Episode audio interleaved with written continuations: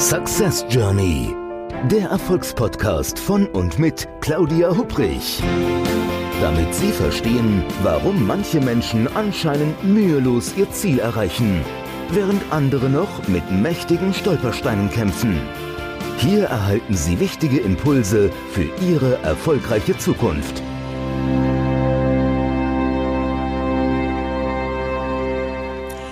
Hallo und schön, dass Sie wieder da sind. Ein herzlich willkommen zur 20. Episode der Podcast-Reihe Success Journey, dem Podcast mit den richtigen Impulsen, damit Sie Ihre Ziele erreichen und in Führung gehen. Ich habe in den letzten Episoden Ihnen ja schon jede Menge davon erzählt, so was Selbstsabotage ist und habe auch die Metapher des Wusels eingeführt. Können Sie sich noch daran erinnern? Ich habe Ihnen von Wuseln erzählt, wie zum Beispiel dem Zwergenmacher, dem Dunkelseher oder auch dem Druckmacher.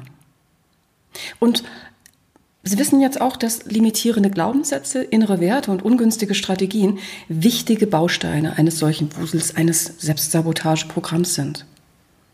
Ich dachte mir heute, dann wäre es doch vielleicht mal an der Zeit, jetzt der Frage nachzugehen, woher diese Wusel eigentlich kommen, oder? Denn schließlich findet man sie nicht in den Regalen der Kaufhäuser oder man kann sie zum Glück nicht im Internet bestellen, sondern sie entstehen eben in uns selbst und sind plötzlich da.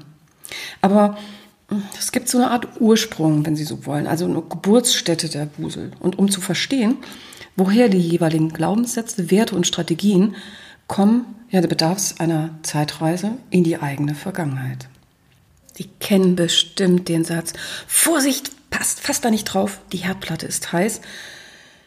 Das heißt, Sie haben einen Induktionsherd, aber als ich Kind war, gab es das eben damals noch nicht. Und das war so ein gut gemeinter Rat, den eben man in der Kindheit gehört hat, wenn man sich einer heißen Herdplatte näherte.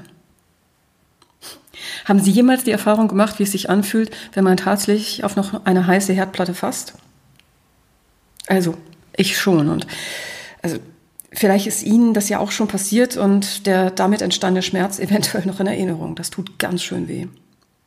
Nach solch einer Erfahrung, da bleibt die Einsicht und damit auch die verbundene Vorsicht, bisher nicht noch einmal die Hand auf eine heiße Herdplatte zu legen. Ja, und die durch diese, sagen wir, Lernerfahrung entstandene Erfahrung, Vorsicht heiß, also Finger besser weg, die ist ja auch überaus sinnvoll. Leider sind die Lernerfahrungen, die jetzt große wie aber auch kleine Menschen im Laufe ihres Lebens so einsammeln oder auch sammeln, nicht immer so sinnvoll wie im Beispiel der heißen Herdplatte. Denn wir bilden vielmehr oft aus dem Erlebten Rückschlüsse, die jetzt weder sinnvoll noch stimmig sind, sondern dazu führen, dass mentale Blockaden aufgebaut und Selbstsabotageprogramme, sprich Wusel, erschaffen werden. Meistens liegt so eine Art Geburtsstunde weit in der eigenen Vergangenheit, ähm, denn die, ja, die Grundlagen dafür, die werden oft sehr früh in der Kindheit gelegt. Kinder lernen anfangs ja vor allem von ihren Eltern und im näheren Umfeld, in der Familie. Und danach, da prägen Kindergarten, Lehrer wie Mitschüler in der Schule, Freunde oder Menschen im Sportverein. Die Liste ist lang, klar. Diese anfängliche Prägung aber auf das Weltbild der Eltern, die ist dabei besonders wichtig. Also ein Vorsicht, fass da nicht drauf, die Herdplatte ist heiß, die soll natürlich vermeiden, dass das kleine Kind eine schmerzhafte Erfahrung macht. Und der Satz, also wenn du über die Straße gehst, dann musst du zuerst nach links und dann nach rechts und wieder nach links schauen, der hilft selbstverständlich auch, sicher über die Straße zu gelangen. Klar ist, Eltern entscheiden in den ersten Lebensjahren eines Kindes, was richtig oder falsch, was gut oder böse ist. Sie geben vor, wie Dinge gemacht werden müssen und wie eben nicht. Eltern legen fest, was Kinder müssen und was nicht, was sie dürfen und was nicht. Und das Kind, das nimmt diesen mentalen Rahmen auf, um sich in der Welt der Großen zurechtzufinden. Je schneller es die Regeln und Vorgaben der Eltern aufnimmt, desto schneller können die Eltern davon überzeugt sein, dass das Kind jetzt selbstständig in der Welt agieren kann. Es hat ja die elterlichen Vorgaben übernommen.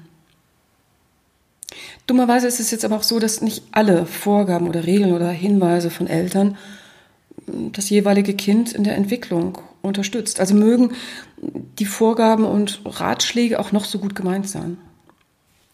Es gibt einiges, vielleicht kennen Sie das aus der eigenen Kindheit, was Kinder zu hören bekommen, das mit einer bestimmten Absicht von großen Menschen gesagt wird, also einer guten Absicht jetzt erstmal, aber bei kleinen Menschen einen ganz oder gar anderen Effekt zeigt. Also schauen wir mal zusammen. Was hören Kinder denn zum Beispiel so? Ja, fass das nicht an, sonst geht's noch kaputt. Oder doch, du bist müde, habe ich früher gehört in der Kindheit. Ja, oder vielleicht reiß dich zusammen, jungen Wein nicht. Oder beeil dich, du verplemperst schon wieder unsere Zeit. Ja, das kannst du doch bestimmt noch viel besser. Sowas macht man nicht, streng dich mehr an, mach keine halben Sachwirken, gib immer dein Bestes. Du bist genau wie Opa. Oder wenn du so weitermachst, wirst du es nie zu etwas bringen. Manche dieser Sätze, die erscheinen gut gemeint, andere vielleicht nur unüberlegt. Die Aussage jedoch, die beim Kind ankommt, die unterscheidet sich oft erheblich von dem, was eigentlich gesagt wurde.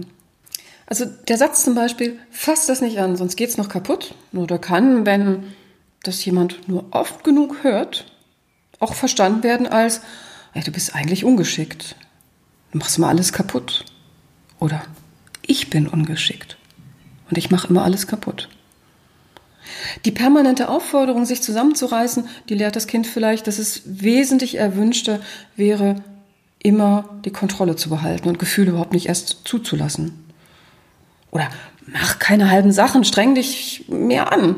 Ja, vielleicht auch, dass Fehler unerwünscht sind.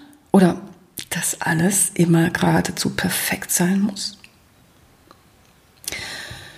Die Kinderwelt, die ist voll von Sätzen, die von großen Menschen gesagt und von Kinderohren völlig anders gehört und interpretiert werden. Aber damit nicht genug. Als wäre diese private Logik kleiner Menschen nicht schon herausfordernd genug, gibt es zusätzlich noch das Phänomen des Etikettenklebens. Viele kleine Menschen, die bekommen schon früh ein Etikett von Eltern, Lehrern, anderen Menschen aus der näheren Umgebung verpasst. Also, da gibt's den Faulpelz, die Schüchterne, den Träumer, den Zappelphilipp, den Klassenclown, den Nichtsnutz, die Streberin oder den Kämpfer. Manche Menschen, manche Kinder wollte ich sagen, die rebellieren ja früher oder später gegen solche Etiketten. Die entwickeln sich dann das, in das genaue Gegenteil. Andere Kinder jedoch tun dies nicht. Und die übernehmen dann das jeweilige Etikett bis ins Erwachsenenalter hinein. Also sie nehmen das, was jemand über sie gesagt hat, in ihr eigenes Repertoire an Überzeugungen, an Glaubenssätzen auf, ohne sich doch auch mal zu fragen, ob, naja, das, was man da so hört, ob das wirklich richtig und auch hilfreich für einen ist. Sie übernehmen dann limitierende Glaubenssätze, innere Werte oder auch ungünstige Strategien von anderen Menschen und integrieren diese in der eigenen Vorstellungswelt. Ohne Wenn und Aber. Aber warum ist das eigentlich so? Nun, ein Grund mag in der Entwicklung des kindlichen Gehirns auf dem Weg zum Erwachsenengehirn liegen. Kennen Sie Günter Dück? Also jetzt nicht persönlich, aber er ist Mathematiker, Philosoph, er macht spannende Vorträge, schreibt tolle Bücher. Also absolute Leseempfehlung von meiner Seite. Und in seinem Buch Topotosie, da beschreibt er sehr anschaulich die Unterschiede zwischen kindlichen und erwachsenen Gehirn anhand der Messung von Hirnströmen. Keine Angst, das wird jetzt nicht so riesig medizinisch. Aber Hirnströme, die kann man messen. Nämlich in einem EEG, auch grafisch darstellen haben Sie vielleicht auch schon mal in einer Klinik oder beim Arzt mitgemacht. Wenn man auf so ein EEG, das steht für Elektroenzephalogramm, ja, ich habe es hingekriegt, wenn man sich das anschaut, dann sieht das so ein bisschen aus wie die Messung von einem Seismographen, also dieses Gerät, das Bodenerschütterung vor, während und nach einem Erdbeben registriert. Ne? Und ähnliches kann man auch mit einem EEG darstellen, nämlich die elektrischen Wellen in unserem Gehirn, die manchmal mit einer sehr niedrigen Frequenz und manchmal mit einer sehr hohen Frequenz auftreten. Die langsamsten Wellen, die werden Delta-Wellen genannt. Und die sind nur im traumlosen Tiefschlaf oder auch in einer sehr tiefen Trance erreichbar. So ein bisschen schneller sind dann die sogenannten Theta-Wellen. Auch diese Wellen kommen gewöhnlich nur im Schlaf vor, und zwar wenn man träumt. Sie lassen sich jedoch auch durch Hypnose oder auch ähm, durch tiefe Meditation im Wachzustand zum Beispiel erreichen. Und diese Art von Wachzustand, die wird dann als enorm kreativ erlebt. Also Fantasie und Kreativität können da bis ins Extreme gesteigert und auch ungewöhnliche Ideen und Problemlösungen entwickelt werden. Und wenn die Wellen dann noch ein bisschen rascher laufen, spricht man von Alpha-Wellen. Diese Wellen erleben wir, wenn wir die Augen geschlossen haben und langsam einschlafen. Also kennen Sie vielleicht, wenn man so gelöst und entspannt ist und eine innere Ruhe und Gelassenheit verspürt. In diesem Zustand, da sind wir Menschen sehr aufnahmebereit, kreativ und können uns gut Dinge merken. Und noch ein bisschen schneller als Alpha-Wellen sind die sogenannten Beta-Wellen. Diese Wellen stellen die normale Hirntätigkeit im Rahmen des normalen Wachbewusstseins oder auch des normalen Wahnsinns dar. Also der Fokus, der ist eher nach außen gerichtet und das Gehirn verarbeitet die jeweiligen Sinneseindrücke. Wenn das Gehirn dann im niedrigen Beta-Wellenbereich arbeitet, da sind wir aufmerksam, wir sind wach und wir können klar denken. Wenn sich die Frequenz innerhalb des Beta-Wellenbereichs jedoch weiter erhöht, dann fühlen wir innere Unruhe, Angst, Stress und Überforderung. Das sind so die Gefühle, die einem, na, in Anführungszeichen jetzt, ein optimales Arbeitsumfeld für Wusel, Selbstsabotageprogramme jeglicher Art bieten. So, was haben also diese verschiedenen langsamen und schnellen Gehirnwellen und Frequenzen mit Kindern und dem Annehmen von Sabotageprogrammen zu tun? Also eine ganze Menge, sonst hätte ich es Ihnen nicht erzählt. Denn das, was ich mit den Gehirnwellen ebenso erzählt habe, das trifft nur so auf die, naja, meisten Erwachsenen zu. Die EEGs von Kindern unterscheiden sich erheblich von denen der Erwachsenen. Also bis zu einem Alter von circa fünf Jahren haben Kinder zum Beispiel so gut wie keine Beta-Wellenaktivität. Die kennen also den Frequenzbereich, in dem wir Erwachsenen uns im Wachzustand für gewöhnlich aufhalten, überhaupt nicht. Stellen Sie sich das mal vor. Und Kleinkinder, die sind bis zu einem Alter von circa fünf Jahren überwiegend Täterwellen dominiert. Also das ist ein Wellenbereich, den man normalerweise im Wachzustand bei Erwachsenen kreative Rauschzustände zuordnen würde.